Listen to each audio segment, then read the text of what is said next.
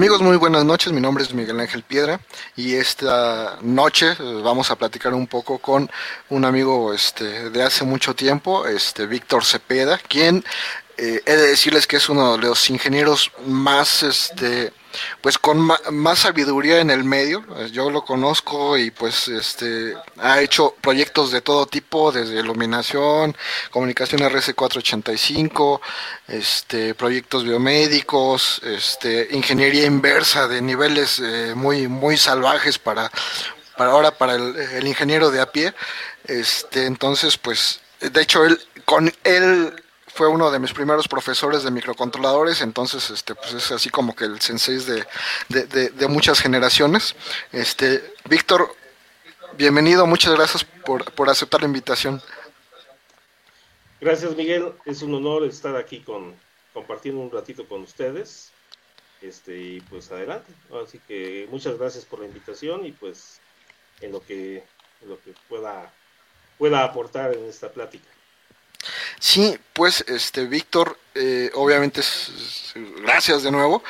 Y a mí me gustaría platicar contigo acerca de, vamos a empezar con, a lo mejor con otros temas y ya luego regresamos a, lo académico, ¿no? Ahorita tú eres este jefe, eh, gerente de una empresa, ¿no? Platícanos qué es lo que haces ahorita. Eh, bueno, digamos en términos generales, soy jefe de área, llamémoslo así. Este, en el contexto, digamos, de todo lo que hacemos en la empresa, hacemos tanto diseño electrónico, eh, también trabajos de otro tipo como eh, reparaciones de tarjetas electrónicas, por ejemplo, pero de sistemas ya un poquito especializados, ¿no? Como sistemas de transporte. Y dentro de otras cosas, eh, una otra de las cuestiones en las que también entramos es que llega a suceder que en muchos sistemas hay que hacer reingeniería precisamente, ¿no? Debido a la obsolescencia de los componentes electrónicos, entre otras serie de cosas, ¿no? Eso desde luego, claro, eh, no soy yo solo, o sea, finalmente somos un grupo de, compañeros, digamos, y especializados, digamos, en diferentes cosas, ¿no? Tanto en la parte de hardware, de software, lo que, lo que nos corresponda, digamos así, ¿no? O lo que se designe, digamos. Sí, bueno, obviamente muchos de estos proyectos tienen este cláusulas de confidencialidad, eso obviamente. Yo por eso yo no voy a decir nada, lo que tú me digas es lo que vamos a este a que vamos a platicar. En los sistemas de transporte, ¿qué nos puedes platicar de eso? ¿Qué es lo más grande que has manejado? Bueno, por ejemplo, ahí en ese podríamos hablar a lo mejor de una tarjeta que en su arquitectura tiene un microprocesador, tiene FPGAs, CPLDs, eh, la placa como tal es de 10 capas, entre otra serie de características, ¿no? Más de 500 componentes electrónicos. no, pues 10 capas ya es mucho.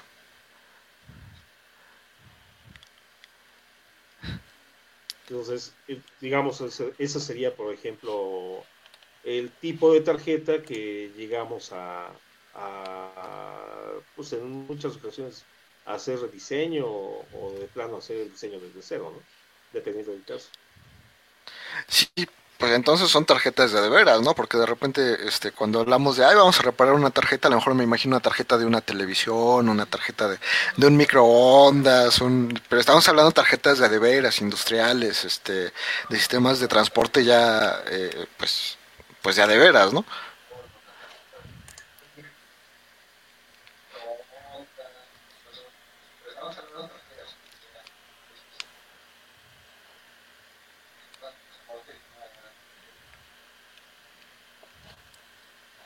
Sí, así es. De hecho, eh, digamos, en, en, contexto amplio, este, pues, digamos, hemos ganado algunos contratos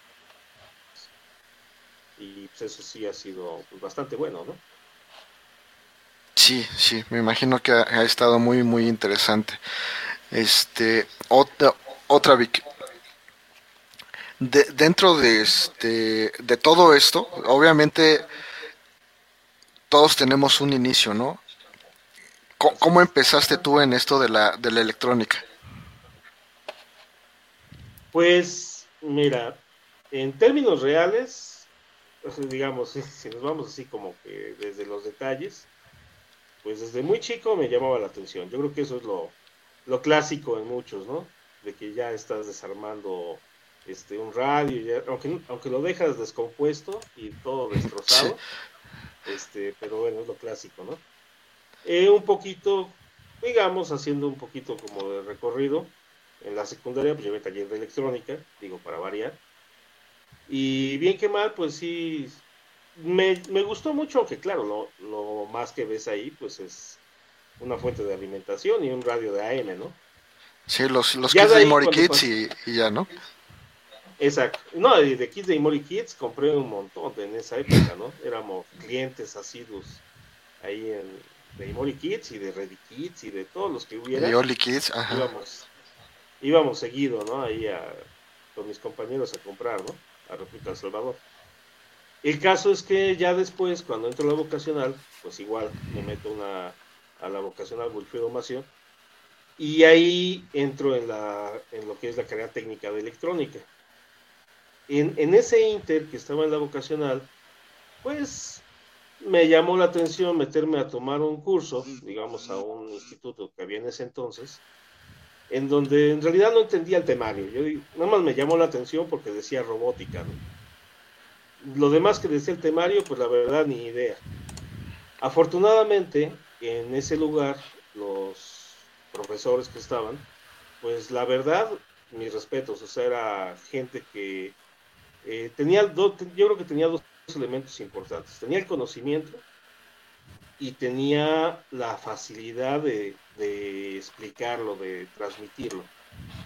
Y entonces ya ahí, en el Inter, digamos, de que seguía yo mientras en la vocacional, este, cuando ya más o menos había pasado como un año de curso, porque es un curso bastante largo, muy, muy a fondo de muchos temas, este, llegó el momento en que pues ahí mismo me invitaron a que primero los apoyara en prácticas, ¿no? Eh, como en el laboratorio, digámoslo así, como ayudante.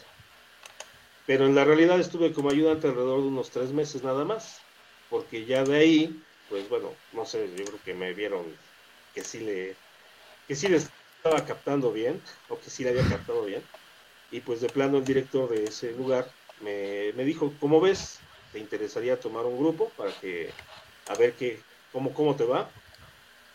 Y pues la verdad dije, bueno, sí, me interesa, vamos a ver, ¿no? En ese entonces tenía yo apenas 17 años, ¿no? Estamos hablando que en ese curso lo que se abarcaba era desde, desde electrónica en general hasta programación de microprocesadores y microcontroladores. Claro, estamos hablando de microprocesadores como Z80, estamos hablando, esto es en el 1990 particularmente, ¿no? ya, tiene, ya llovió, ¿no? 30 años, sí, sí, sí. Y, finalmente de ahí, de ahí me seguí. Así es.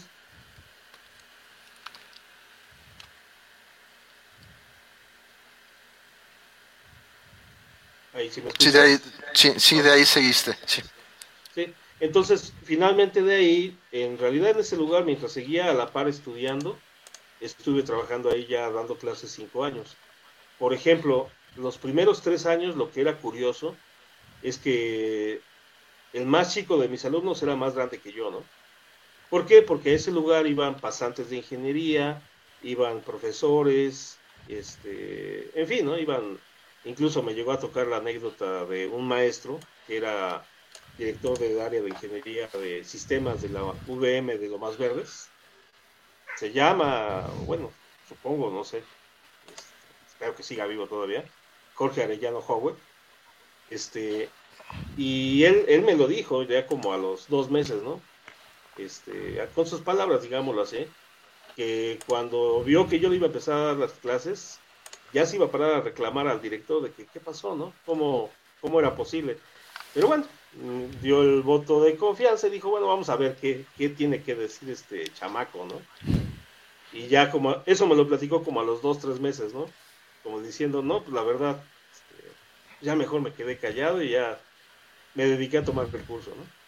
Y ya de ahí me seguí prácticamente eh, a la par entre que el tiempo que seguí estudiando, por un lado, este, y ya estaba trabajando en eso, pues prácticamente di clases durante 17 años.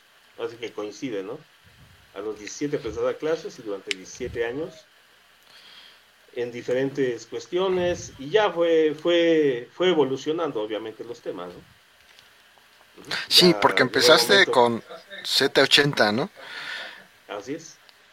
Eh, bueno, no, eh, yo me sé una historia, obviamente tú te sabrás otra, a lo mejor coincidimos, pero pues era Z80, eh, Motorola, este, de ahí entró más fuerte PIC, entró posteriormente Freescale, Freescale se cambia de nombre, Microchip compra Atmel, este, ha sido como que medio, medio interesante todo el asunto, ¿no? ¿Tú cómo has visto esa, esa evolución de, desde Z80 hasta Arduino. Pues, de hecho, por ejemplo, eh, los PICs cuando entraron, es más, de Z80 primero migré a 8051 y HC11. Este, eh, por ahí después había una familia de National Semiconductors. Los COPS. Los 8, exacto. Este, que bueno, al final de cuentas ya salieron del mercado, no duraron mucho. Eh, también, los, también los aprendí a manejar. Eh, dentro de las cuestiones, llegó el, más o menos por el 96. Este, tuvimos la oportunidad de entrar en contacto con una empresa que era distribuidora de Admet y justamente estaban introduciendo los ABRs en México, así como una novedad, ¿no? Sí.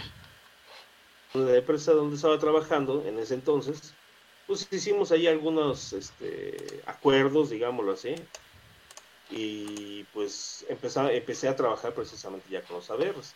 En realidad yo me tardé en empezar con los PICs.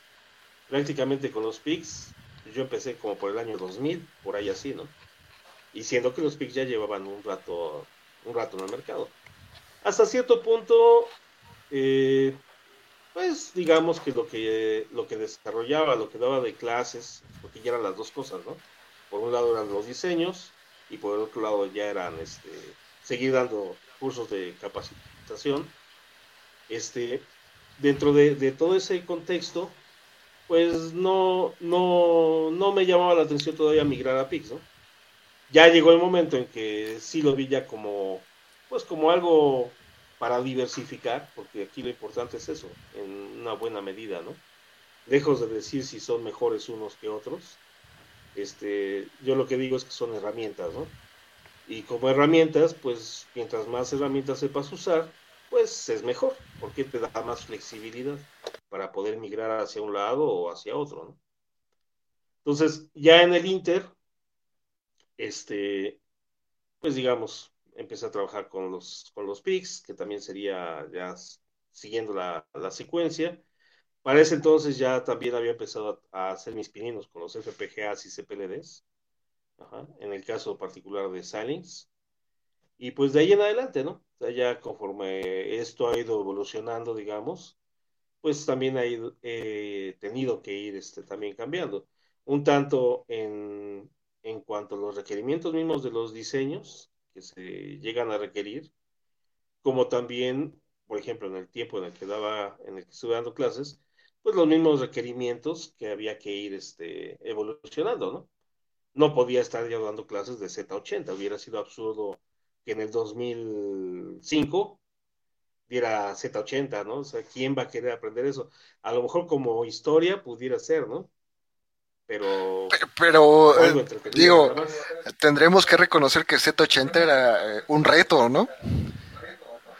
Y más si no tenías la carpetita esa que se abría y tenía ahí todo ahí puesto, este, pues era un reto poner todo, porque el Z80 pues era como que nada más la pura alu y, tú tenías que poner este poner todo alrededor. Sí, digamos era el puro CPU con sus registros y pues tenías que ponerle sus decodificadores, todo, todo, todo. Y prácticamente, de hecho, cuando empecé a programar Z80, pues era en ensamblador, pero no usando un compilador o un editor en computadora, sino que hacías tu código en libreta, sacabas los códigos hexadecimales de las instrucciones y ya después eso en una microcomputadora ingresabas los códigos, todo en hexadecimal, ¿no? O sea que tú eras el compilador. El acumulador. Eh, ajá, exactamente. digamos, si, exacto, la función que hace el compilador, actualmente tú dices, por ejemplo, pones una etiqueta y ya sabes a dónde va, ¿no? Este, el salto. No, ahí tú tenías que ver las direcciones y determinar el salto, si era relativo, si era este, absoluto, y hacer el, cálculo del salto, ¿no? Para que a la hora de ingresarlo en hexadecimal, pues estuviera ya. De repente habías calculado mal un salto y tenías que recorrer todo el código y no, no, no, no, era, era la muerte, precisamente, ¿no? Pero era divertido deja divertido, como que te daba cierta formación, ¿no? Yo, yo lo que a lo mejor peleo mucho y puede que tontamente lo haga, es que este, te daba una formación este, mental en la cual tú tenías que lograr cierto nivel de concentración, cierto nivel de entendimiento abstracto y eso pues te preparaba para cualquier otra cosa, ¿no? Y te aseguro que sobreviviendo al Z80, aprender cualquier otra cosa fue muy sencillo.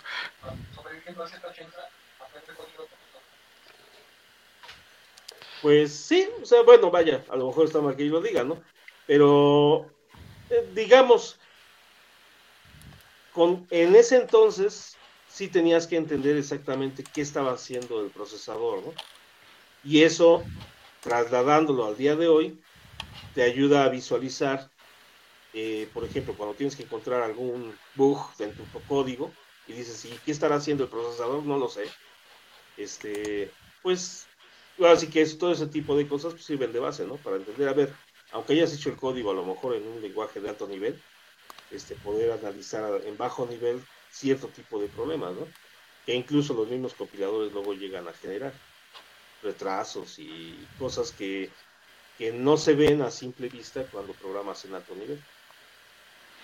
Sí, sí, así es. Y bueno, y, lo pregunto porque, este, como que hemos tenido un consenso últimamente en el que los chavos que vienen y que solamente aprendieron Arduino, este, pues tienen un problema de, entendimiento, de, cómo resolver los proyectos, si, si no, si lo que el, si el problema al que se enfrentan no está este, en internet, este, pues ahí como que se nos bloquean.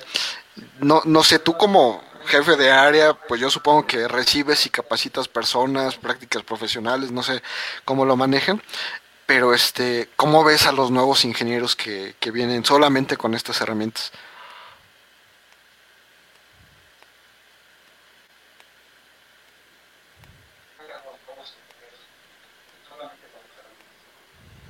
Pues mira, hay de todo. O sea, eh, te puedo decir que en el Inter de, tiempo que he estado acá, este, ha habido los que sí prácticamente saben Arduino nada más, librerías, este, juntarlas en el editor, compilarlo y pues de ahí, si funciona, que bien, y si no, pues ya se atoraron, ¿no? Pero también, también, o sea, debo de reconocer que hay, hay otros, por ejemplo, compañeros que tengo actualmente, que igual programan en Arduino, si tú lo quieres ver así, pero no se quedan ahí estancados, ¿no? O sea, ese es el punto. O sea, sí le, le buscan, ¿no? Y en un momento, ¿sabes qué? Con Arduino ya no me dio, ya no me dio el ancho, pues me voy al microcontrolador en C directamente, ¿no? Y ya. O si no, pues ya de plano me voy hasta el ensamblador, ¿no? O sea, tienen un poquito más esa visión, pero no es en todos los casos, no es, no es algo muy general. Pero supongo que ya, ya traen las herramientas, ¿no? O sea, si se regresan a C, pues es porque ya sabían C. Si, si no le tienen miedo a ensambladores, porque en algún momento ya lo, lo manejaron. Y, este, y lo que mencionas es importante, porque también ahorita en, en, las universidades lo que se maneja es, no, es que ensamblador no sirve para nada. O sea, ya es así como que como que una momia en un museo y no lo toques porque se deshace, ¿no? O sea, ya, ya, lo manejan así. Pero en el nivel de diseño que tú manejas, en el que se enfrenta la empresa para la cual trabajas, ¿qué tan común es que, pues sí, lo manejen todo en C, pero de repente se tengan que bajar a, ensamblador de vez, de vez en cuando? Pues mira, uno, así que uno de los problemas eh, típicos es cuando hablas de tiempos de ejecución, ¿no? Es decir, eh, si tú sabes que vas a hacer una aplicación, llega a suceder, y pones un microcontrolador que corra a 100 MHz, ¿no? Nos pasó incluso en unas pruebas que estuvimos haciendo con unos ABR32, algo básico, que generaran un tren de pulsos en unos pines, ¿no? Y resulta ser que la frecuencia máxima que generaban era la misma, corriendo a 80 MHz, la misma que generábamos con un ABR corriendo a 16 MHz. Nada más que claro, uno programado en C, el ABR32, y el otro haciendo el programa en ensamblador, ¿no? Entonces, muy deficiente para tiempos de ejecución. Es decir, desde luego, claro, si vas a hacer manejo de Ethernet, si vas a hacer manejo de imagen, pues ahí hacerlo en ensamblador, la verdad, no sería lo más indicado, ¿no? Ahí sí sería medio absurdo. Pero hay muchas cosas de control que, que en la realidad se ni siquiera es tan complicado el ensamblador, o sea, también como que se, se estigmatiza. Tiene su chiste, desde luego, como cualquier cosa, ¿no? Pero no es algo que, vaya, que, que sea como de otro mundo, ¿no? Entonces, ahí el problema es que dices, bueno, es que no corre en ese micro, entonces voy a ponerle un micro que corra un gigahertz para generar esa misma señal o de una más frecuencia más alta. Dices, espérate, pero con otro micro a lo mejor ya no hablemos de una VR, ¿no? A lo mejor hablemos el mismo ARM, el ABR32 o algún otro procesador, este, sí lo podría generar. Pero, pues ni modo, si quieres optimizar tiempos, pues necesitas hacerlo en ensamblador, Ajá, necesitas regresarte un poquito y hacerlo en, ensamblador, ¿no? Digo, no... Y, y, finalmente, eh, el hecho de que conozcas de las dos partes, pues también te permite que puedas hacer a lo mejor tu código en C y claro, depende del compilador. Hay muchos compiladores, y no es que la mayoría, que te permiten insertar código en ensamblador, ¿no? Y eso para ciertas rutinas, pues te sirve para optimizarlas, optimizar sus tiempos. Sí, el chiste es, como tú dices, tener las herramientas, ¿no? No cerrarse a, a una y este y pues poder trabajar con lo que te pongan enfrente, porque al final del día, como, como también mencionas, pues no sabes qué te va a pedir el proyecto. No se trata de lo que a uno le guste, sino el proyecto que es lo que te va a ir pidiendo de acuerdo a sus propios requerimientos. Así es. Pues sí, sí, la verdad es que es, es muy, muy interesante este, todo esto y, el chiste es dejarlo abierto, ¿no? Como tú dices, si ya cuando Arduino no puede, pues hay que irse a, a otra cosa. Pero bueno, ¿qué te parece si empezamos con algunas de las preguntas que este, tengo ya establecidas y este, ya íbamos avanzando? Bueno. Digo, ahorita tú como empleador, como capacitador, como jefe de área, ¿qué tan importante es el promedio escolar? Pues mira, el promedio como tal, digamos, el que tengas un buen promedio, el que hayas terminado una carrera, el que tengas cierta actitud ante las situaciones, el que te sepas expresar, cada uno de esos elementos es como tener un as. Es decir, si, tú nada más tienes buen promedio, pero no te sabes expresar, este, no, o sea, no te truncaste la carrera tal vez, en fin, etcétera, todos esos elementos, pues con un solo as no vas, va a ser más complicado. No quiere decir que si te falta alguno de esos elementos, este, no pueda salir adelante. Hay muchos que de la carrera su promedio fue malísimo, bueno, no, no que hayan, digamos, de 8, pensémoslo así, o 7 incluso, este, pero cuando salen, pues buscan cómo cubrir sus, sus lagunas y sus, lo que les haya generado problema en la carrera, ¿no? Y salen adelante, o sea, digamos, les hizo falta ese as, pero tenían el empuje, tenían eh, la actitud, es, decir, otra serie de elementos que si no los tienes, por mucho que tengas ese muy buen promedio, pues no te sirve para nada, ¿no? Sí, entonces es, un, es una parte de un todo, ¿no? Así es. Que qué bueno que, que, busques tener un buen promedio, eso que ni qué, ¿no? Pero no lo es todo, finalmente, ¿no? Hay muchos factores incluso que pueden hacer que tu promedio baje y no necesariamente que no son porque no estás entendiendo, ¿no? Sí, sí, así es. Puede, nos decían por ahí, puede que tengas un problema familiar, puede, que ese día no, no hayas tenido para el pasaje y no llegaste al examen. Y, y, eso pues no significa que no sepas, ¿no? Simplemente se atravesó otra cosa y, y pues no, no se pudo. Sí, mira, incluso, por ejemplo, hacía mención de cuando estaba en la vocacional, ¿no? Por ejemplo, y que me metí a tomar el curso. Parte también fue porque acababa de reprobar electrotecnia, ¿no? Y dije, no, pues tengo que ver cómo le hago para, para subsanar eso, ¿no? Pero ya que aprendí más y demás, y pues haces la reflexión, me pongo a pensar, bueno, la verdad nos explicaban, nos, imagínate, las caídas de tensión en las resistencias con esponjitas, ¿no? Y que las esponjas absorben agua. Y, entonces, como que esos conceptos, la verdad, pues, ah, para mí eran más pantanosos. Y yo pienso que fue parte, digo, no, no tampoco me quiero justificar, este, pero fue parte de que pues, no la haya entendido a lo que me estaban queriendo explicar, ¿no? Cuando a lo mejor ya me lo explicaron de otra manera, a lo mejor lo querían poner tan fácil que, ya no lo entendían, ¿no? Exacto, sí, e, ese es el punto, ¿no? O sea, como que ahí la parte eh, pedagógica sí le fallaba al maestro, pues bastantito, ¿no? Pero bueno, finalmente eso ya pasó, ¿no?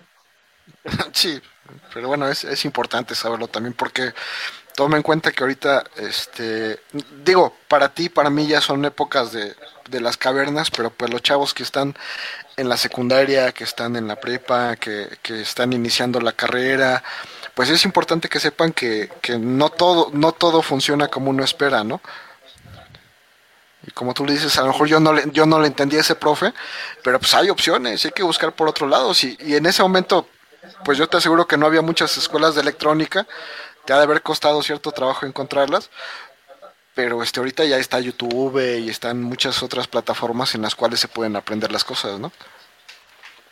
Así es. Sí, no, de hecho antes si tú querías información técnica de un circuito, tenías que comprar el manual.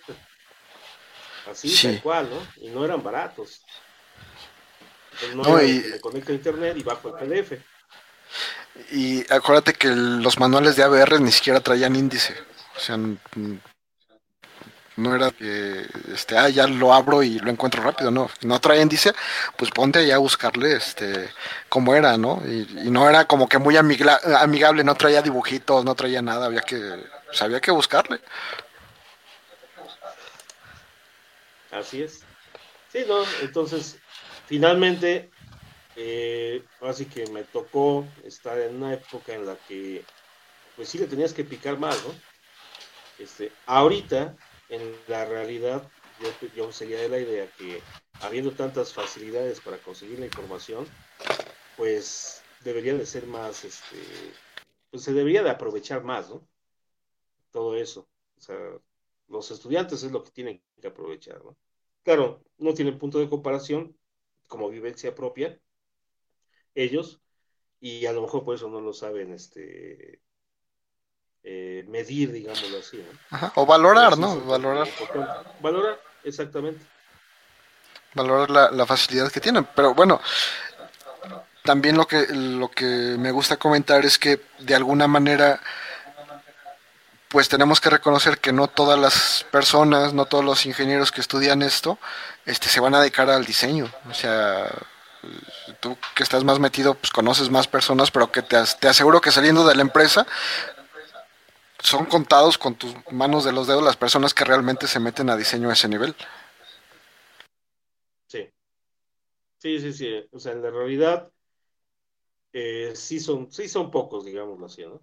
Eh, aquí depende un poquito del medio en el que te encuentres, ¿no? Eh, yo recuerdo mucho cuando trabajábamos juntos, este, y ahí podría decir que particularmente de los compañeros que estábamos en ese entonces, pues no tengo ubicado a alguno que no esté dedicándose al área, digámoslo así, de principio. Y a lo mejor algunos de ellos no al diseño como tal, pero la mayoría sí, ¿no? Y haciendo ahí buenas, buenas cosas, ¿no? Ahí está este Miguel Adriano, está este Francisco, bueno, los dos Franciscos, ¿no? Por ejemplo.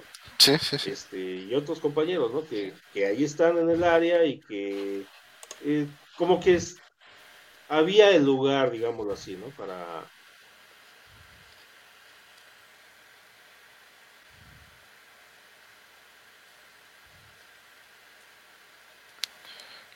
Vamos a esperar un poquito, creo que lo andamos perdiendo.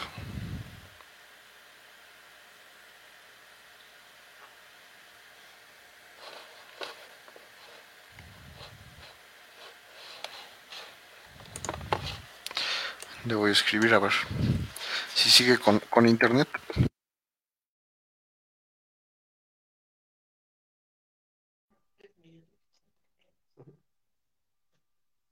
Hola, hola. Sí, te, te perdimos por un momento. Ah, ok. sí, Sí, decía, un- yo creo que una de las cosas interesantes que ocurría ahí es precisamente que, aunque cada quien tenía sus proyectos a desarrollar, este, pues nos echábamos la mano, ¿no? Y sí, eso sin, sin que hubiera un de que, bueno, pues ya te ayudé, pues, ¿cuánto me vas a dar de comisión o algo así? ¿no? Nu- Nunca, nunca, nadie. O sea, ahí sin nadie, nadie, nadie, nadie, ¿no? Y eso era, era, era padre porque, pues, es mucho de lo que creo yo que hace falta, ¿no? O sea, el que haya ese tipo de colaboración. Sí, claro, obviamente, hay ciertas cuestiones que a veces, pues sí, implica que hay que, hay que cobrar, ¿no? Tampoco es regalar todo el trabajo. Pero hay muchas cosas que son de difusión, de compartir información, que no tendría por qué ser así, ¿no? Hasta cierto punto, desde luego. Sí, sí, yo lo que digo es, mira, si yo no escribo una línea de código, no tengo por qué cobrarte. Si nada más te recomiendo algo, si, si te digo qué página busques, si te recomiendo un manual, si te paso un archivo, no tengo por qué cobrarte. Ya si quieres que me siente en, en mi escritorio y escriba código, ahí sí, perdón, pero este, ahí sí te tengo que cobrar. Sí, desde luego. Sí, pero, pero bueno, yo digo, tú lo sabes conmigo, yo siempre he tenido esa apertura, tanto contigo como con este lo- los amigos de ese entonces y, los amigos que, que nos escriben de repente, este, pues, ca- la mayor parte del tiempo sí le res- respondo. Ya cuando me, me escriben cosas raras, ya sabes, con faltas de ortografía, faltas de gramática, que no entiendes, ni ellos mismos entienden qué es lo que escribieron, pues ahí sí, hay veces que la verdad ni, ni contesto, ¿no? Pero este sí, yo, yo tengo esa tendencia a atenderlos y este y apoyarles un poquito. Como te digo, ya cuando quieren que me siente y escriba código, ahí sí, ni modo, hay que cobrar. Pero mientras este apoyar, eh, decirles dónde buscar, pasar manuales, darles información, no, no, no tengo ningún problema. Exacto. Mira, te manda a saludar Gabriel Adrián García. Eso es todo mi, mi buen Vic. Y también Saludos, te manda a saludos, también te manda a saludar Luis, Ferman- Luis Fernando Romero Zaragoza. Ah, sí. Los dos son este excompañeros, precisamente, ya por circunstancias de, de la vida, llamémoslo así, pues bueno, ya están colaborando con nosotros, pero muy buenos, muy buenos en cuanto a, a, a su trabajo a desarrollar, ¿no? Y pues por ahí a los dos. Sa- saludos, pues. Bien, otra pregunta. Ahorita, este, que estamos hablando que, bueno, lo importante para ti es el diseño, que te has enfrentado a diferentes este, problemas. ¿Qué tan importantes son las matemáticas? Pues las matemáticas es como otro as de lo que hablaba hace rato, ¿no? Porque si bien puede ser que haya muchos proyectos que no necesitas a lo mejor un nivel alto de matemáticas, es lo real, pero cuando llega un proyecto en particular en el cual este pues sí debes de poder dominar este los cálculos y lo que se requiera y no nada más eso, sino tienes que hacer investigación porque pueden entrar otro tipo de conceptos que a lo mejor ni siquiera tú conocías, ¿no? Y si no tienes Sí. una buena base en esos términos, pues simplemente no la vas a hacer, ¿no? Aunque seas muy bueno en todo lo demás. Así es. Ah, si bien, como dije, no para todo el tipo de aplicaciones que se lleguen a necesitar, pero hay como que un cierto nicho de aplicaciones en donde sí es de suma importancia. ¿no? Sí, depende de la aplicación y, y pues hay muchas aplicaciones que, que sí lo requieren, ¿no? Exactamente. Otra pregunta, ¿qué tan importantes son los idiomas? Pues los idiomas, nuevamente, digamos, si hablamos de no nada más qué tan importantes, sino cuáles idiomas, pues el inglés obviamente es uno de cajón, ¿no? ¿Por qué? Porque para empezar toda la información técnica, la gran mayoría de la información está en inglés. Sin embargo, también pues tenemos que empezar a, ver el chino, ¿no? ¿Por qué? Porque ya hay mucha información también que a veces ya no hay eh, ni siquiera en alemán, hablemoslo así, que agarres un traductor y, y lo, lo, lo pases, ¿no? Sino que está en chino y pues ahora sí que está en chino el entender lo que ahí diga, ¿no? Y luego son hojas técnicas de cierto tipo de información y pues se vuelve complicado y no las encuentras en otro idioma, ¿no? Sí, sí, sí, y, de hecho, este, bueno, esto lo, platico cada vez que puedo, ¿no? No sé si has visto, yo, yo creo que sí, ya escuchaste hablar de los microcontroladores de 3 centavos de dólar, de 10 centavos de dólar, la, por lo menos los PADOX son este como que los más comunes. Este, digo, si ya escuchaste hablar, ¿qué opinas? ¿Crees que llegue a México y los ocupemos o este o seguiremos ocupando los de los de siempre?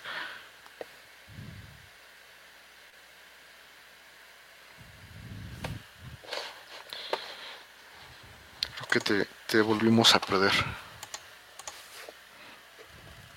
Finalmente es, entran muchos factores, ¿no?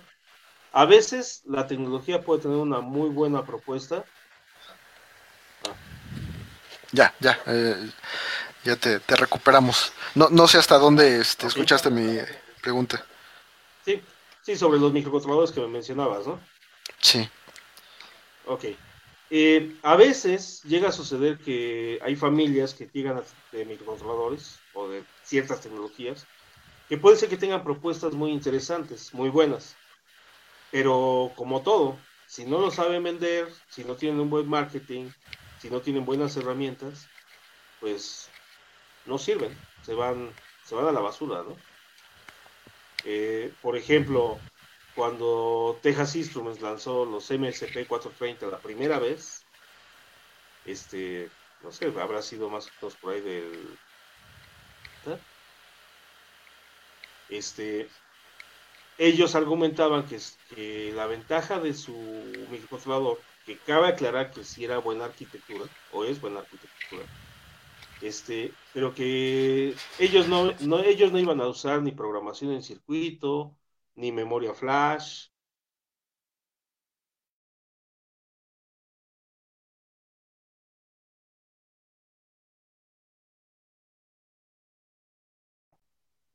Hola, hola.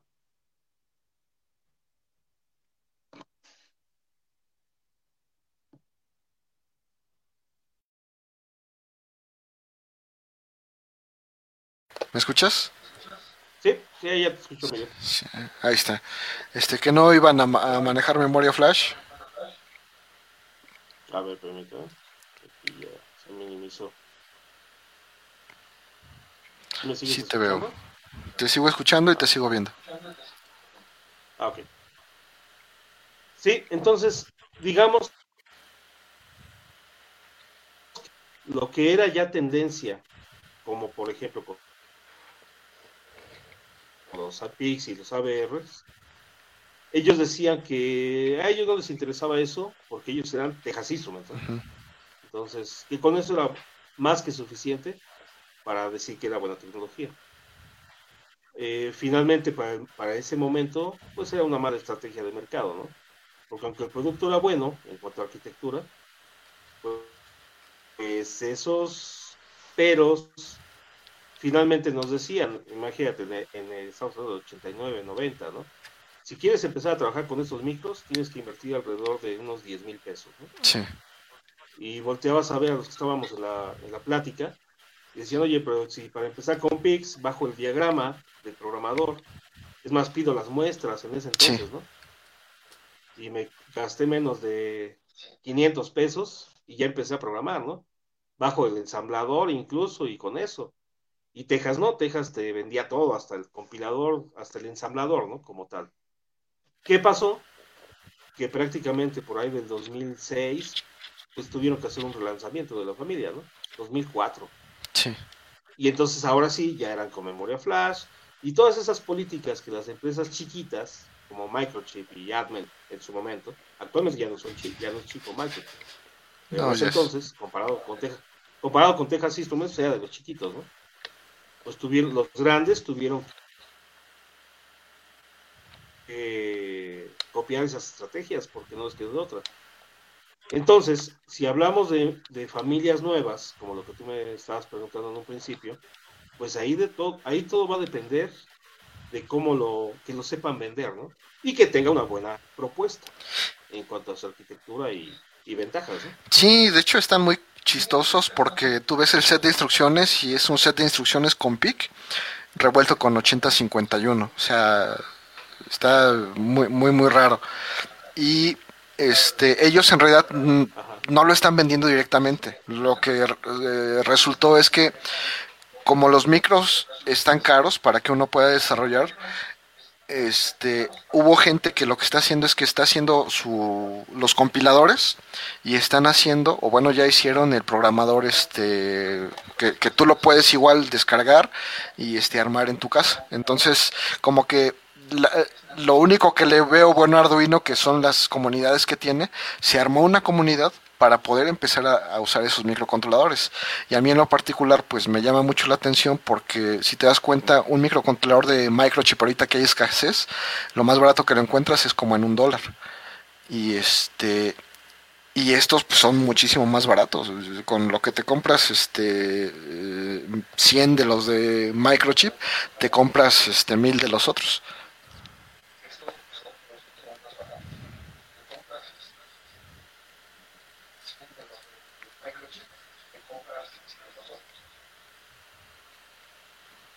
No, pues entonces, yo creo que es, es, es parte de un todo esto, ¿no? Porque igual cuando, por ejemplo, yo probaba HC11, eh, el HC11 con EPROM te costaba, que te gusta, como 600 pesos, ¿no? Y estamos hablando de 600 pesos en el que te gusta, en el 94. O sea, hablemos del, eran 600 mil pesos en ese entonces, ¿no? Entonces hablemos de la inflación, hablemos de todo lo que implica eso y pues en la actualidad si fuera la única opción y siguieran al mismo precio, pues no serían 600 pesos, serían muchísimo más caros, ¿no? Sí, tres veces más por lo menos. Sí, así es. Entonces, pero ¿qué, qué, llegó a desequilibrar a, a los HC11 y 8051? Los PICs precisamente. Los ABRs fueron los que le terminaron de dar la patada para que para que ya salieran del mercado, ¿no? ¿Sí? O bien que evolucionaran. O sea, finalmente esas familias, por decir la del HC11, pues no murió por completo. Finalmente todavía hay microcontroladores actuales que están basados en esas, en esas arquitecturas, ¿no? Pero pues tuvieron que evolucionar, o sea, no hubo de otra. Y dentro de esa evolución también implicó bajar costos. O sea, es parte de y el que ahorita haya otra familia nueva que esté todavía bajando más los costos, pues es lo mismo, ¿no? Si no se duerme Microchip, pues va a tener que alinearse porque él en su momento hizo lo mismo, ¿no? Sí, sí, sí. Microchip fue de los que regalaron los programadores en sus seminarios. Como tú bien lo mencionas, este, podías descargar el programador. Hoy en día este, si compras un programador, trae un número de serie y lo tienes que dar de alta. Este, ya no son baratos, ya andan arriba de 30 dólares el más económico. Entonces, como que Microchip se convirtió en lo que, en lo que combatía al principio, ¿no? Ajá.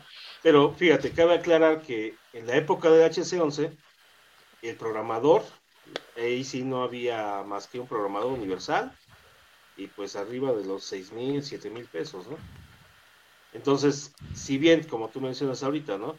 Este, dices un programador de Pix que cueste 30 dólares, es caro, sí, es caro para lo que hay en este momento. Pero, eh, pero en la realidad, comparado con tecnología más, más antigua, en donde sí necesitabas a fuerzas un programador universal, pues en realidad sigue siendo barato, ¿no?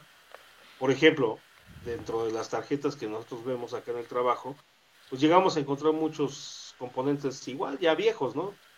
Eh, HC11 incluso, o HC12. Y ahí sí necesitamos el programador universal a fuerza. Entonces ahí no hay una opción de decir, ah, pues el programador de 30 dólares. Oye, es que es caro. No, no, tiene que ser universal. Y resulta que el programador para ese, este, esa serie en particular no es cualquier programador universal, ¿no? Y entonces ya está arriba de los 10, 15, 20 mil pesos, ¿no? Sí, sí, así es. Pero bueno, ya esos son micros muy, muy especializados, ¿no? Aplicaciones muy, muy especializadas. La, la, ventaja aquí es que si hablamos de tecnología actual, pues esa sí es la tendencia. Que finalmente tengas más facilidades para poderlos, para poder usar su tecnología del fabricante, ¿no? Y esa es la guerra que tienen los fabricantes que en cierto punto, pues los beneficiados somos nosotros, ¿no? Ya que vamos obteniendo tecnología con mejores características y a un costo más bajo. Tú lo sabes, por ejemplo, tan solo dentro de los mismos PICs, cuando usabas el 16F84, ¿no? Y que después te sacaban el 16F627. Y dices, oye, ¿por qué sale más barato y tiene más cosas, tiene más tiene la comunicación serial, tiene esto. Bueno, es estrategia de mercado, ¿no? Luego sacaron el F88, tú dices, oye, ahora la ADC, ¿no?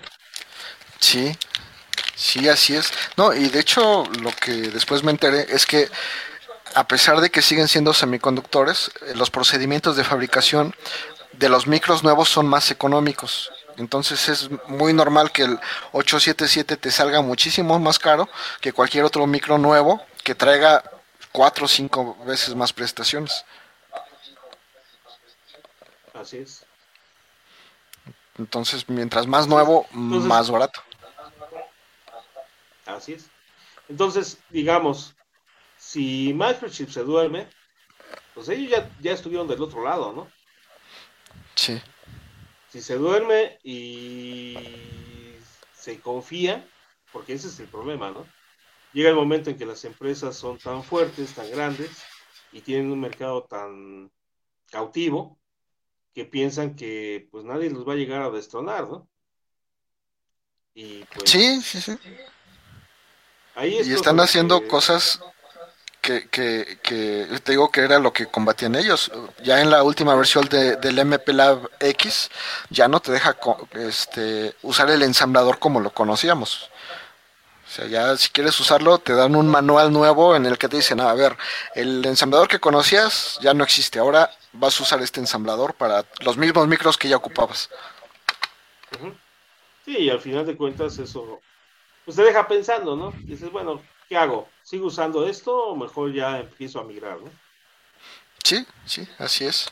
Pero pues bueno, mira, nos manda a saludar Miguel Adrián Camacho, nuestro, nuestro amiguito. así es. Saludos por ahí, Miguelito. que también estimamos y queremos mucho. Sí, sí, sí. Este, pero bueno, vamos a, la siguiente pregunta antes de que nos sigamos contando. Este, eh, alargando, perdón. ¿Qué tan importante? Bueno, los idiomas ya los dijimos, ya mencionaste inglés y chino, que serían los importantes. ¿Hay algún otro que tú recomiendes? Pues alemán sería, yo creo que también como que de los Mira, aprender cualquier idioma siempre enriquece, o sea, eso cabe indicar, ¿no? Eh, particularmente por el área en la que estamos, el volumen de información técnica que puedes llegar a encontrar, pues el alemán también sería otro que eh, a lo mejor en menos proporción eh, en cuanto a información técnica de componentes, pero pues llegas a encontrarte que requieres algún tipo de equipo de medición o algún instrumento, qué sé yo, y resulta ser que toda su información está en alemán, ¿no? Es más, para seleccionarlo de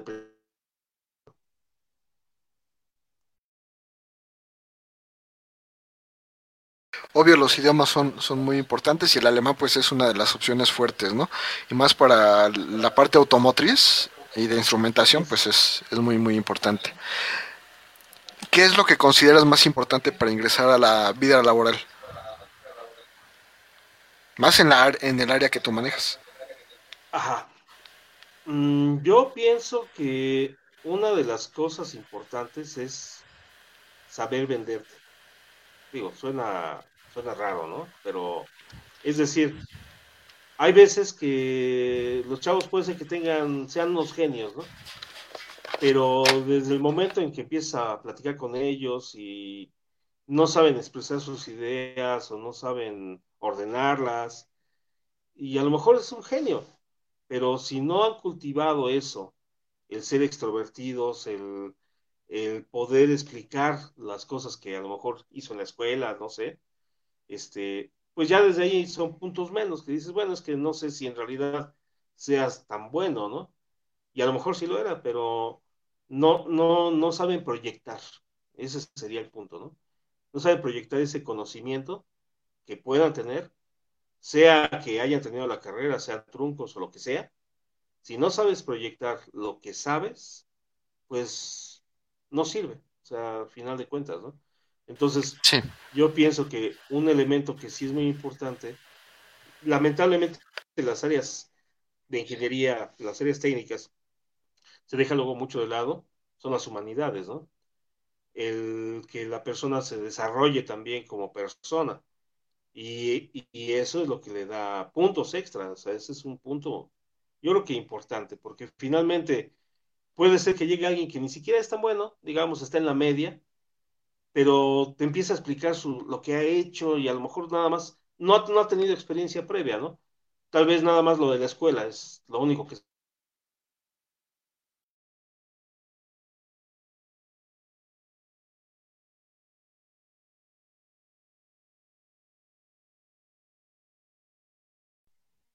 hasta te entusiasma, digámoslo así, ¿no? esa es la, proyección personal, es lo que es un elemento que es de suma importancia. Sí, sí. ¿Y, qué, otro dato sería, sería importante? Pues, digamos, mm, ¿qué podría ser? Por ejemplo, entraríamos en cosas un poquito más, este, como mundanas, llamémoslo así, pero finalmente dentro de ese mismo contexto, eh, tan solo el hecho de que, de que no sepas redactar bien, ¿no? Tu currículum, o sea, hablemos de algo muy trivial, podríamos decir, ¿no? Y dices, bueno, ¿y eso qué, no? No, no me dice nada. O sea, al final de cuentas, no, no está vendiéndome la idea de que de lo que él conoce, ¿no? Entonces, así como para un alguien que quiere entrar, digamos, a trabajar en cuestiones de ingeniería, técnica, etcétera, pues sí es muy importante el que aparte lo, lo sepa decir, digamos, sepa expresar lo que, lo que conoce, pero también incluso la forma de redactar, ¿no? Porque también eso Lamentablemente, eso luego es lo que orilla a que hayas, haya personas que dices, bueno, ¿cómo es posible que pueda haber alguien que tiene una ingeniería, que tiene un cierto nivel, y lo tiene nada más ensamblando cosas, ¿no? dices, bueno, pues es que una de dos, o no sé cómo lo hizo para terminar la carrera, y finalmente no sabe, o a lo mejor sí sabe, pero no supo vender la idea de que tenía el conocimiento para más, ¿no? Pues, no supo y no ha sabido, ¿no? Porque al final del día vas conociendo a las personas y te vas dando cuenta de su capacidad. Y si a lo mejor si originalmente los colocaste en una mala posición, pues ya después los vas los vas de acomodando de acuerdo a sus a sus capacidades, pero pero tienes razón. Y, ves que yo te lo dije hace rato, cuando me escriben con faltas de ortografía, con faltas de gramática, con, cosas, pues terminas ignorando, porque pues tampoco te vas a estar peleando para, para ver qué es lo que realmente quiere, ¿no? y, y, mira, y otra de las cosas que, no todo mundo acostumbra es la autocrítica. Eh, se da mucho el decir, bueno, es que yo soy bien bueno en esto y y soy casi perfecto, ¿no? Digamos de esa manera. Y no, no, no, no se acostumbra a la autocrítica y la autocrítica es la que nos sirve para, pues para poder evolucionar más, ¿no? Para poder detectar las lagunas. Eh, por decir, es, hablemos así de cosas más triviales o comunes, digamos, en el área electrónica, mecatrónica, eh, en un tema que es coco de muchos, ¿no? Los amplificadores operacionales. Es coco de muchos y sin embargo, eh, hay muchos que no hacen nada, ¿no? O sea, simplemente pasaron de noche la materia o el tema y ya cuando en la cuestión laboral tienen que aplicarlos, pues salen a la luz esos, esas lagunas, ¿no? Sí. Entonces, si yo sé que de ciertos temas no le entendí, porque no le entendí o porque el maestro no, o yo, yo estaba bloqueado o el maestro a lo mejor lo que, lo que es, ¿no? A veces no son buenos, o sea, hay de todo. Este, bueno, ¿qué vas a hacer? Porque finalmente si ya terminaste una carrera, hablemos en ese contexto, tu título dice que lo sabes. Y si lo sabes, ah, o sea, ese, ese tipo de autoanálisis de decir, bueno, a ver, tengo mi tira de materias, ¿no?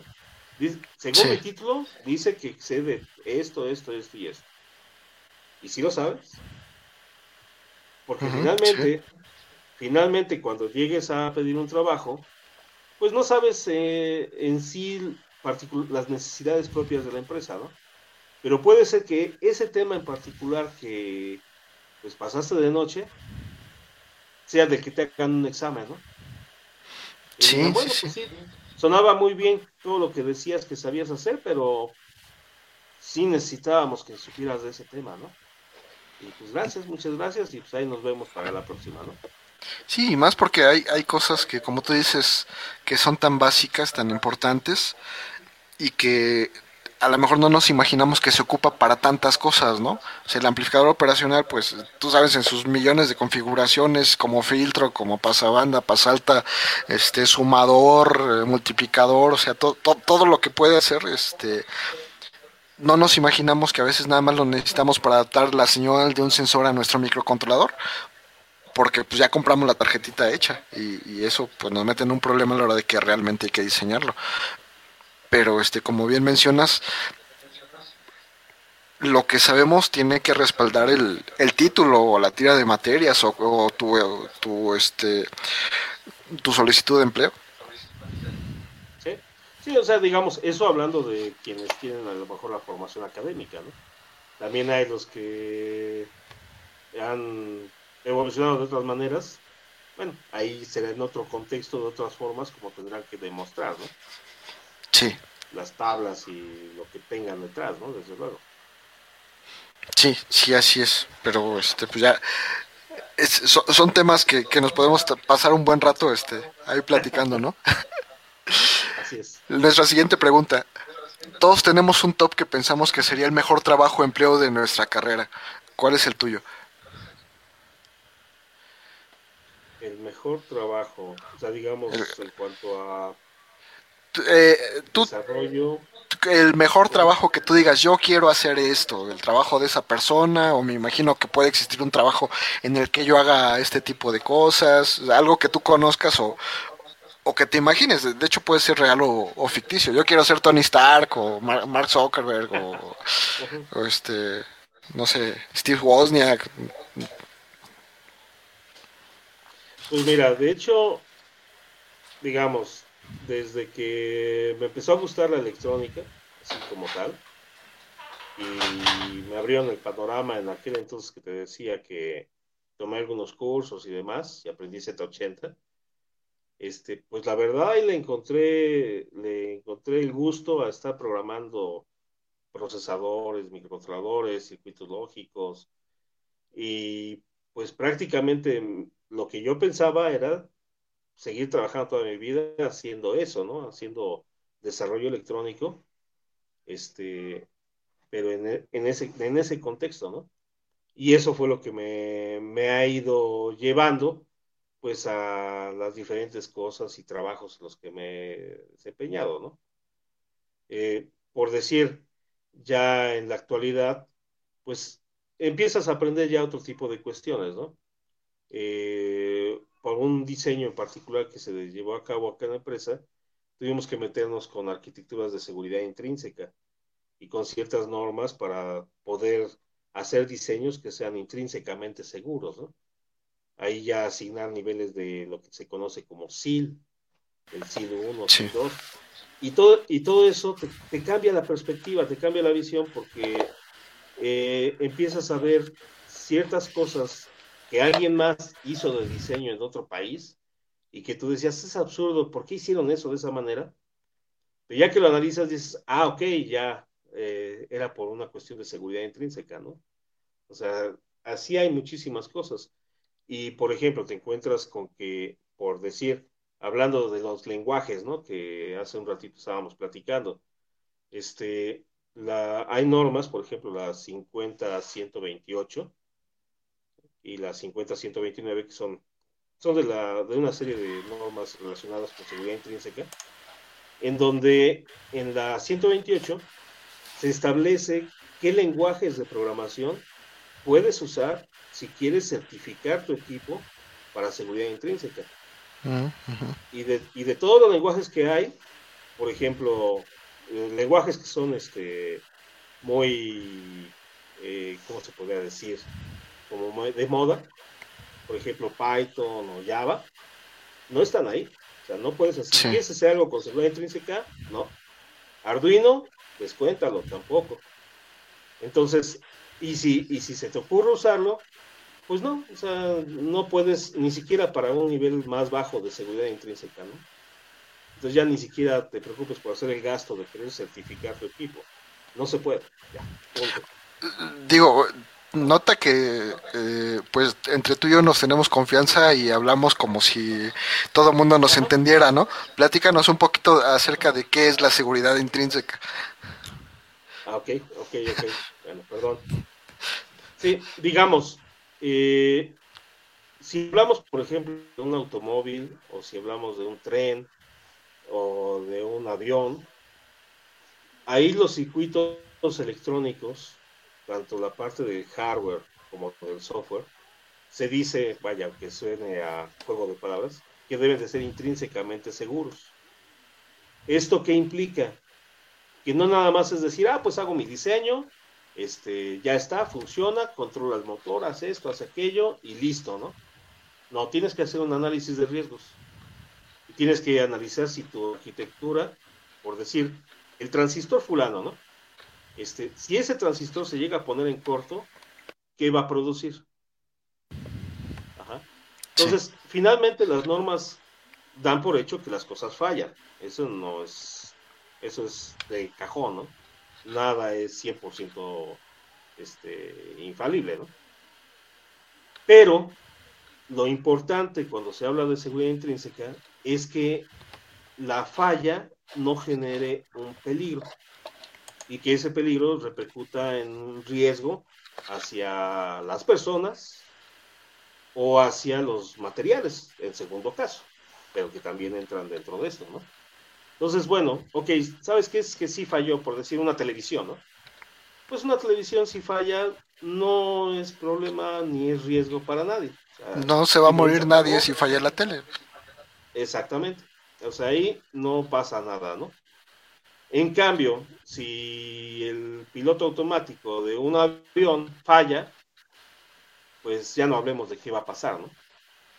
No, pues ahí están los, los Max. Tienes que analizar los 787, ¿no?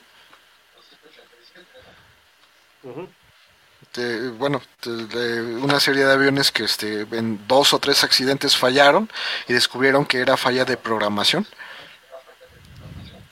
Y ahí, si falla, pues, se mueren 180 personas y este, a ver, arreglar ese problema. Así es. Entonces, digamos, cuando tú haces un diseño de ese tipo, por poner el ejemplo, ¿no?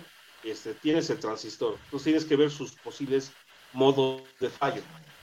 Si se pone en corto, si se pone, si se abre, ah, ok, si se pone en corto va a producir esto, y en función de eso, bueno, deja de funcionar el equipo, se señaliza, este, pero no genera más peligro, ¿no? Ah, ok, bueno. Pero si, si, si en un momento dado detectas que tu diseño sí genera un peligro, no quiere decir que lo tengas que tirar a la basura, tampoco, pero tienes que aplicar medidas de mitigación. O sea, tienes que hacer complementos o bien rediseñar esa etapa, si es que fuera el caso, o bien hacer etapas ya donde hablemos ya de sistemas redundantes, donde hablemos de otro tipo de cuestiones, para precisamente asegurar que funcione, ¿no? Y por ejemplo, cuando se habla de redundancia, también, incluso nosotros mismos acá en la empresa teníamos esa, teníamos una idea errónea, que es la, creo la que muchos tienen, cuando se habla de redundancia, en cuanto a que si quiero redundancia para aumentar la seguridad, pues pongo dos equipos y si uno falla, entra el otro. ¿No? Sí, es sí es lo normal, sí. De manera coloquial piensa. lo, que se entiende, ¿no? Lo que uno entiende, sí. Ajá. Ajá. Pero no. Cuando vas a certificar te dicen, no. Esa sí es redundancia, pero esa es redundancia solamente para aumentar la disponibilidad. Ajá. Pero eso no te aumenta la seguridad. Eso nada más es de que falla, ok, no se detiene, entra el otro y sigue funcionando, ¿no? Pero si la falla genera un peligro, esa redundancia no te sirve para nada. Entonces, la redundancia, perdón, pues si se oye por ahí un gato. Sí, sí, ya lo escuché. Este, bueno, aquí hay muchos.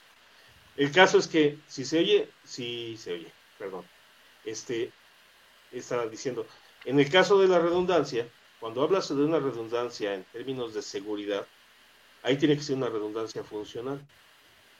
Y entonces ahí ya entran otro tipo de cuestiones que tienes que tomar en cuenta, ¿no? Para que sea una redundancia real de acuerdo con lo que las normas exigen.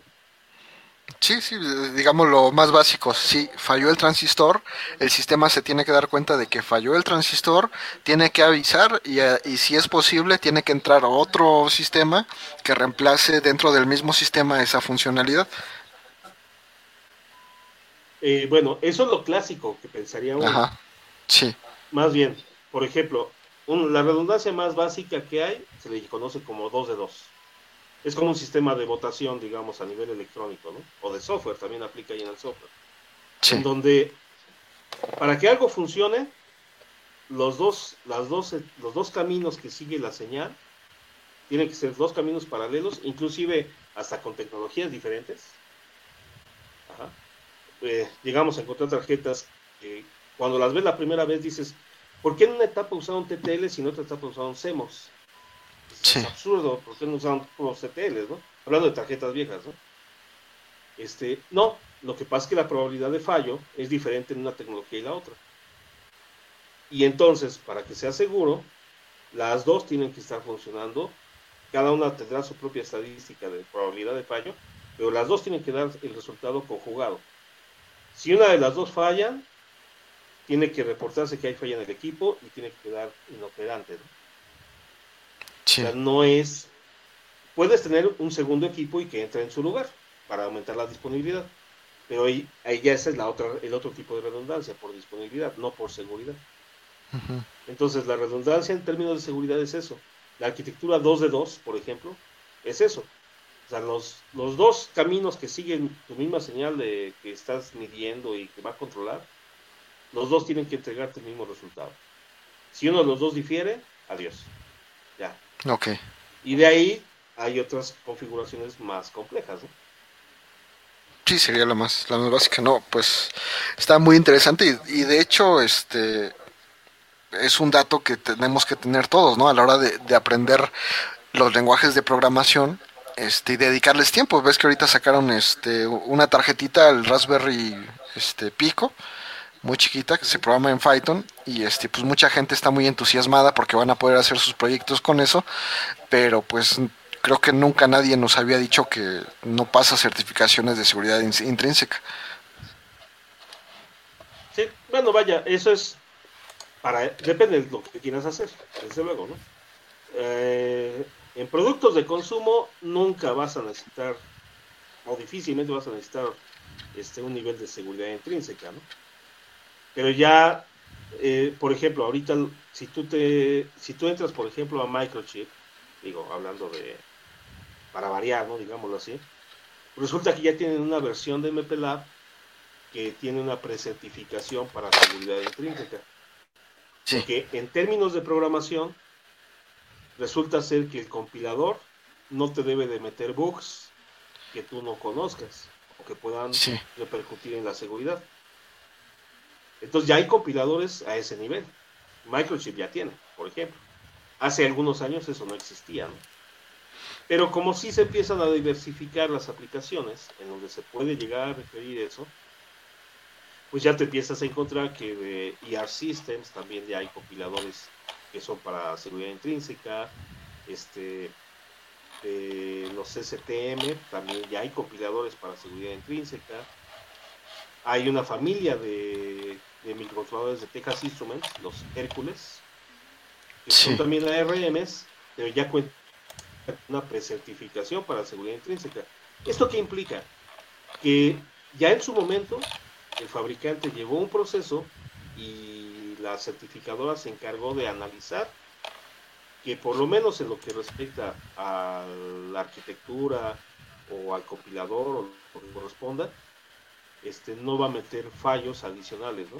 salvo los que tú como programador puedas meter. Eso es importante en esos casos ¿Por qué? Porque si tú vas a certificar un equipo y pensemos que lleva programación, lleva software,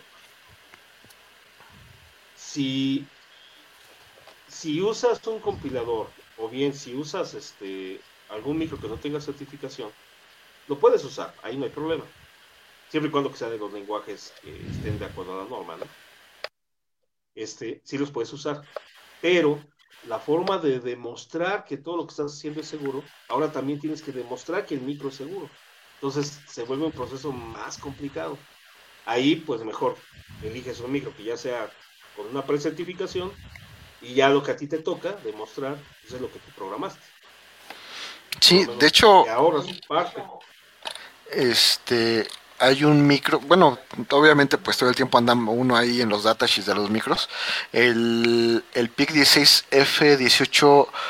16F18857, que es de, va desde el 854 eh, hasta el 857, traen una leyenda ahí chirris en, en su datasheet que dice seguridad funcional. Este producto se recomienda para aplicaciones críticas de seguridad dirigidas tanto a productos industriales como automotrices. IS 61508 e ISO 26262. La documentación necesaria como el informe FMDA y el manual de seguridad se pueden proporcionar a pedido. O sea, ya te están diciendo lo puedes ocupar para cosas raras, ¿no? digo, para aplicaciones muy específicas de seguridad. Así es. Y eso en nuestros tiempos, pues no. Sí, sí, sí, sí. y mira, y una de las cosas, pues es chistoso porque eh, luego, digo, suele suceder, ¿no? Lo ve uno en los foros, en internet y demás, que no llegan a desestimar mucho a los ingenieros industriales, ¿no? Eh, y ellos son los que ven toda la parte de las normas. Sí, normas y certificaciones. No, norma, no necesariamente este tipo de normas, puede ser algo a lo mejor en la carrera más comunes, pero que están un poco más familiarizados de la forma como se tienen que interpretar, ¿no? Porque el problema de una norma es que tú dices, ah, pues agarro y la compro, ¿no? Por ejemplo, la 61508. Y resulta que te metes a la página de la IEEE o de donde la vayas a conseguir y está la 61, 508-1, 2, 3, 4. Es bueno, ¿y cuál? No, pues resulta que pues tienes que tener todas, ¿no? Cada una se justifica de qué es lo que se está diciendo con otra y cubre diferentes cosas, ¿no? Sí. Pero normalmente en, es, es, lógico, ¿no? Por la formación que tenemos, este, normalmente no vemos ese tipo de cosas, ¿no? Pero sí y deberíamos, ¿no? pues sí, o sea, por lo menos no hacer menos ese, este tipo de conocimiento, sino sí voltearlo a ver, ¿no? Por ejemplo, algo que coloquialmente cuando haces un diseño, ¿no? Dices, voy a poner un transistor y lo pongo sobrado para que aguante más corriente, ¿no? Sí. Y pues aplicas ciertas reglas personales o que alguien te dijo o lo que sea. Dices, ah, pues con que esté arriba del 50%, ¿no? Pero eso en que te ¿qué tanto te va a beneficiar que sea el 50 y no sea el 10% arriba, ¿no? Pues bueno, en ese, en ese mismo contexto hay una norma militar que te sirve para hacer ese cálculo, es una estadística, tampoco es 100% seguro, pero te, determina la probabilidad de falla que puede tener un elemento en función de sus condiciones de estrés. Y entonces, eso, no hablemos de seguridad intrínseca, eso para cualquier diseño, pues puede ser, puede ser importante, ¿no? Y lo que sí es que en seguridad intrínseca, ese sí es de cajón, ¿no? Ahí sí no hay, tienes que usar ese tipo de normas. No, digo, me queda clarísimo, ¿no? Y hay otro tema que, digo, te lo platico porque yo, yo sé que me lo puede resolver, ¿no? Toda la vida nos han dicho todo el mundo que los fusibles son para proteger nuestro circuito. Y a mí me queda claro que es al revés. O sea, yo tengo mi circuito, lo voy a conectar a la línea de luz y si mi circuito hace corto puede hacer un problema más grande, ¿no? Entonces el fusible lo que va a hacer va a ser proteger la línea de luz de la instalación del edificio, de la casa donde me encuentro. ¿Estoy bien o estoy mal? El fusible no es para proteger mi circuito, es para proteger la instalación. Pues en la realidad entraría por los dos lados. O sea, finalmente si tu circuito puede generar un daño al resto de la instalación y de ahí generar un, un accidente, un peligro mayor, pues obviamente sirve, ¿no? Y en dado caso, si hay una sobretensión y eso genere una sobrecorriente, pues también ahí sí sería la inversa, protege a tu circuito, ¿no? El problema, claro, es cuando eh, lo que no se vuela es el fusible. Sí, se vuela la instalación y... Bien dimensionado. Sí, porque el, circuito se dañó, la instalación se dañó y el fusible, bien, gracias, ¿no? Porque no estuvo bien dimensionado. Sí, sí, sí. Ahora sí que uno lo hace de acuerdo a lo que te instruye, ¿no? A lo que en algún momento alguien te dijo y así lo calculas y, así piensas que está bien hasta que algo sale mal. Pero como tú bien dices, hay, que irse a las normas. Las normas son las que ya alguien hizo los estudios necesarios, las estadísticas, para explicarnos cómo deben funcionar las cosas. Y eso es lo que, lo que no. Pero bueno, es, es buenísimo, ¿no? Y hablando de, de, de los lenguajes de programación, Vic, ¿cuáles recomiendas aprender? Que estás en esto del diseño, o bueno, que estamos en el diseño más fuerte, ¿qué lenguajes de programación recomiendas aprender? Pues mira, de cajón el C. O sea, es, independientemente de que te quieras ir más abajo o más arriba o lo que sea, o con los lenguajes de moda, este lenguaje C sí es uno de los que de cajón necesitas, ¿no? Ya de ahí, si te vas a sus variantes, C++ o C Sharp, bueno, eso ya es otra cuestión, ¿no? Este, pero sí sería como que uno de los importantes. Reiterando sobre esto que hablaba de la seguridad intrínseca, es uno de los lenguajes que, que sí te permiten que puedas avanzar con una certificación, por ejemplo. Sí. Ahora, ya a título muy personal, pues sí es, yo pienso que sí es muy importante el que conozcan bien la arquitectura de lo que están programando y pues eso que también conozcan el ensamblador, ¿no? ¿Por qué? Porque, como decía hace rato, no es ni aferrarse a una cosa u otra, pero finalmente te da más herramientas, ¿no? O sea, es como, digamos, en su momento, no es decir, uso mejor PIX o uso ABRs, o uso FPGAs o pongo un PLC. No, finalmente son herramientas, están ahí para usarse, y obviamente mientras más herramientas sepas usar, pues eres más versátil, ¿no? Sí, sí, vas a tener más formas de resolver un solo problema. Así es. Porque también te llegas a encontrar con que el cliente o quien te estás mandando hacer el control quiere que uses un PLC a fuerza, ¿no? Entonces, bueno, está bien. Y habrá otras veces que te digan, no, es que eh, yo necesito que uses un PLC, ¿no? Pero quiero que lo que hagas me cueste 200 pesos.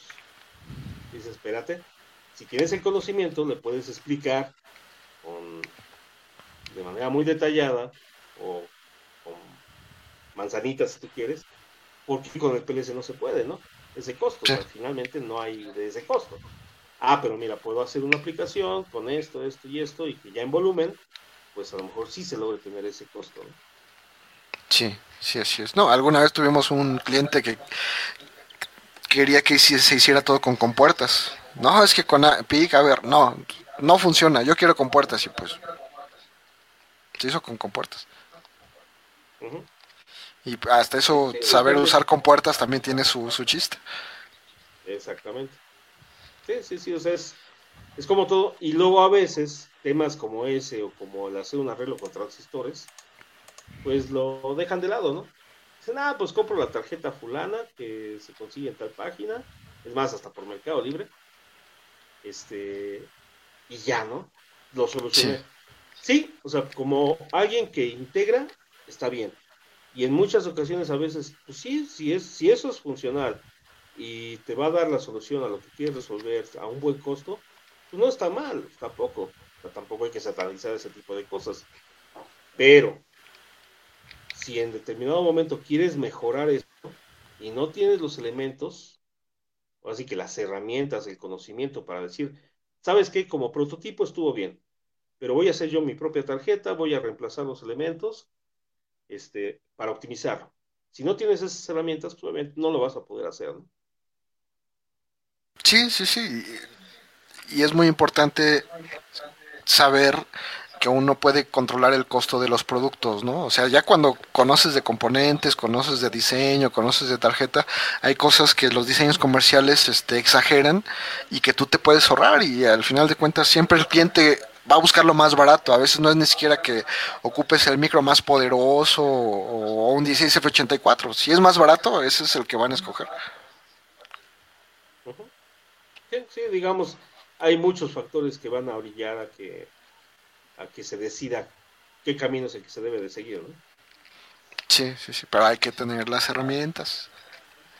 Exactamente. Muy bien, Vic, ya por último, ya nos alargamos un poquito. ¿En algún momento te has detenido y pensado, qué bueno que estudié esta carrera, qué bueno que me dediqué a esto?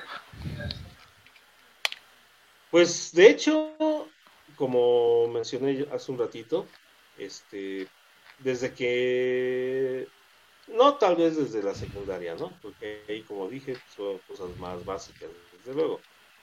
Pero desde que le agarré eh, el modo, digamos, a la programación de procesadores y empecé yo a hacer mis propios pininos, digámoslo así, este, pues de ahí la verdad, este, pues me seguí, ¿no? Entonces, eh, no, no, no ha habido una cuestión de decir, híjole, pues como que le erré en, lo que estoy haciendo, ¿no? en cuanto a ese tipo de cuestiones de desarrollo. Pero un punto en el que tú, tú te hayas parado así como que en la pose de superhéroe y digas, ahora, hoy sí me la rifé, este, qué bueno que me dediqué a esto.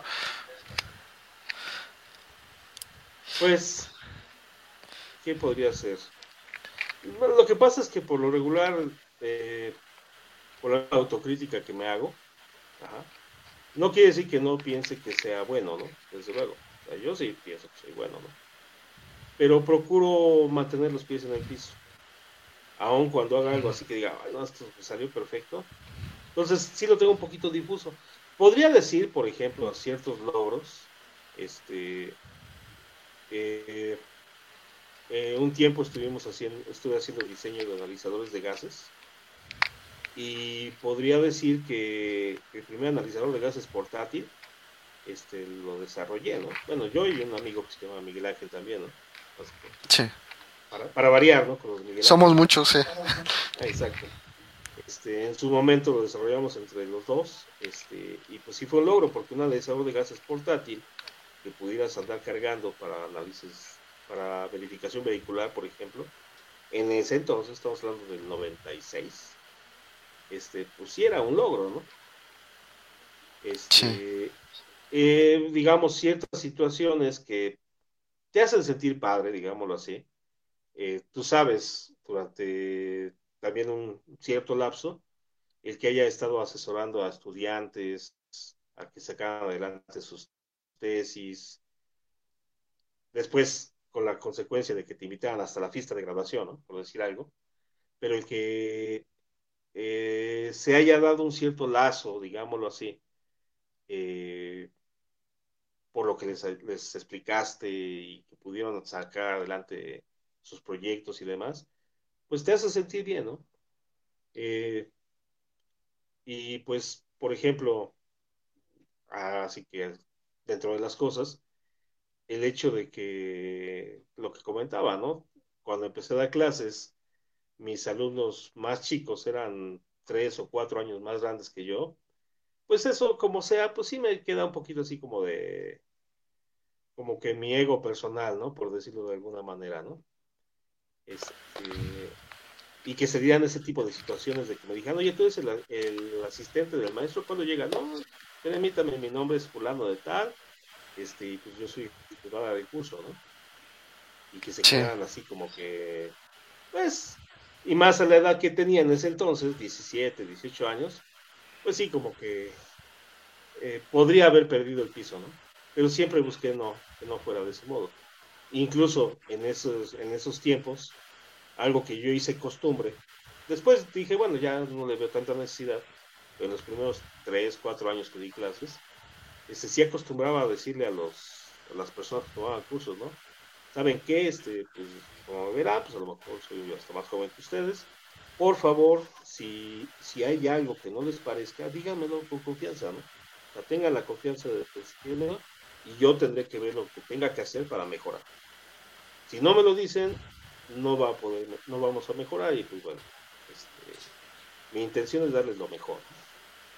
Afortunadamente, este, podría decirte que gracias a esa reglamentación, a lo mejor sí, el primer año hubo comentarios, la verdad, pero eran comentarios más por la cuestión de la, no del conocimiento, no de que no supiera lo que les estaba explicando, pero tal vez que buscara la manera de explicarlo de una manera más clara, que buscara más la didáctica, este, ese tipo de cuestiones, ¿no?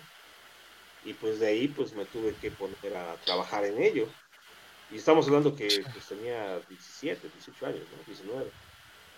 Este, y eso es, es parte de lo mismo que yo decía hace rato, ¿no? Son cosas que si nadie más te las dice o si tú no te haces una autocrítica, pues no mejoras la forma como proyectas lo que haces. ¿no? Sí. Hacia, hacia los demás, ese sería el punto, ¿no? Sí, es pues. Muy importante. Sí, sí, sí, la autocrítica y aceptar las críticas de las demás personas yo creo que es eh, lo más importante, ¿no? Ser, ser humilde es la base de todo lo demás, ¿no? El aceptar que sale, a lo mejor tú sabes mucho, pero puede haber alguien que sepa más o alguien que te pueda apuntar sobre un error que, que probablemente tengas, ¿no? Es lo básico para cualquier persona. Exactamente. Por ejemplo, ya nada más como comentario, ¿no? Complementario. Me acuerdo mucho de un estudiante que hizo sus prácticas allá cuando estábamos, cuando trabajábamos juntos, este, y me llegó, me, me dijo en una ocasión, no, la verdad es que tú sí sabes bastante, y me empezó a decir, ¿no? Dice, yo, dice, la verdad, dice, nunca voy a poder saber lo que tú sabes. Y yo lo, lo único que le dije, mira, gracias, o así gracias porque me digas eso, ¿no? Digo, pero ¿sabes cuál es la diferencia entre tú y yo? Y me, se me queda viendo así como, ¿qué me va a decir, no? Dice, no, no sé. El tiempo, digo, yo ya tengo más años en esto. ¿Qué quiero decir con eso? Que si tú le echas ganas y le pones empeño, pues en unos años va a ser lo mismo. O sea, no hay una diferencia. No es que alguien sea un superdotado o, no, nada de eso. O sea, si tienes las, las ganas, digo, hasta me vas a superar. Eso tengo por seguro. Digo, ese es un hecho. Así que ni, ni te hagas menos, ¿no? Ahorita en este momento sí, a lo mejor sí aplica lo que me estás diciendo, ¿no? Pero en unos años, pues las cosas cambian, pero depende de ti. Ahí sí, sí. no depende de la escuela, ni de tus padres, ni de nadie más, depende de ti específicamente. Sí, de, de la persona, ¿no? Como tal. Así es. Pero bueno, Vic, pues muchísimas gracias por aceptar esta, esta invitación, por compartirnos tu experiencia. Y este me gustaría que pues, le mandaras un mensaje a los chavos que van empezando en esto de la electrónica, de la ingeniería, de, del diseño, este, a todos esos que están por desertar en la, de las clases en línea, este, algún buen mensaje y con eso este, cerramos la transmisión. Bueno, pues yo pienso que una de las cuestiones, si es un reto, ahorita con toda esta cuestión de las clases en línea, si es un reto que les está tocando a los que estén en ese momento estudiando, en todas las carreras y en todos los niveles, ¿no? Desde luego. Pero finalmente mm, no es algo que, que tenga que ser una traba para decir, pues voy a tirar la toalla, ¿no? Hay que verlo como un reto más. O sea, no es otra cuestión, ¿no? Eh, es en todas las circunstancias de la vida siempre va a haber problemas y siempre va a haber situaciones que haya que resolver. Eh, por decir una, haciendo así como una, un ejemplo, ¿no? Se habla mucho de que el confinamiento y la gente está pues fastidiada, ya quiere salir y ir a pasear y demás, ¿no? Y llevamos apenas un año, ¿no? Con esto. Finalmente, si nos ponemos a ver que como civilización, como especie, incluso, hemos pasado por periodos todavía mucho más largos de tiempo, en donde pensar en unas vacaciones, pues ni era ni el caso, háblese de la Segunda Guerra Mundial o de otras cuestiones, y la gente sale adelante. Entonces, finalmente, eh, pues lo único que quedaría es que le echen ganas, o sea, no, no hay más. La información, mm, afortunadamente, ahora antes no había nada de eso. Y de todas maneras, se tenía uno que esforzar por buscar mucho, porque en su momento no, no, no había ciertas, ciertos temas en las, en las carreras, digamos, de nivel superior, y pues uno tenía que esforzarse de todas maneras si es que quería uno conocer de esos temas, ¿no?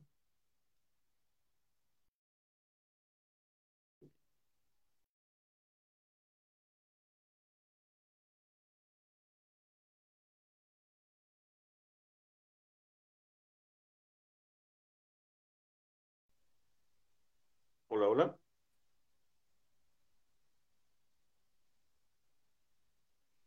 Hola, hola. Creo que nos votó la plataforma. Ok, ok. ¿Me escuchas? ¿Me escuchas? Ya, sí. Ok. entonces, finalmente, ya para no, no hacerlo más largo, pues no tiene por qué ser un impedimento, ¿no? O sea, hay situaciones más graves y más difíciles y que, sin embargo, la gente sí sale adelante. Entonces, el continuar con una carrera en línea, en donde tiene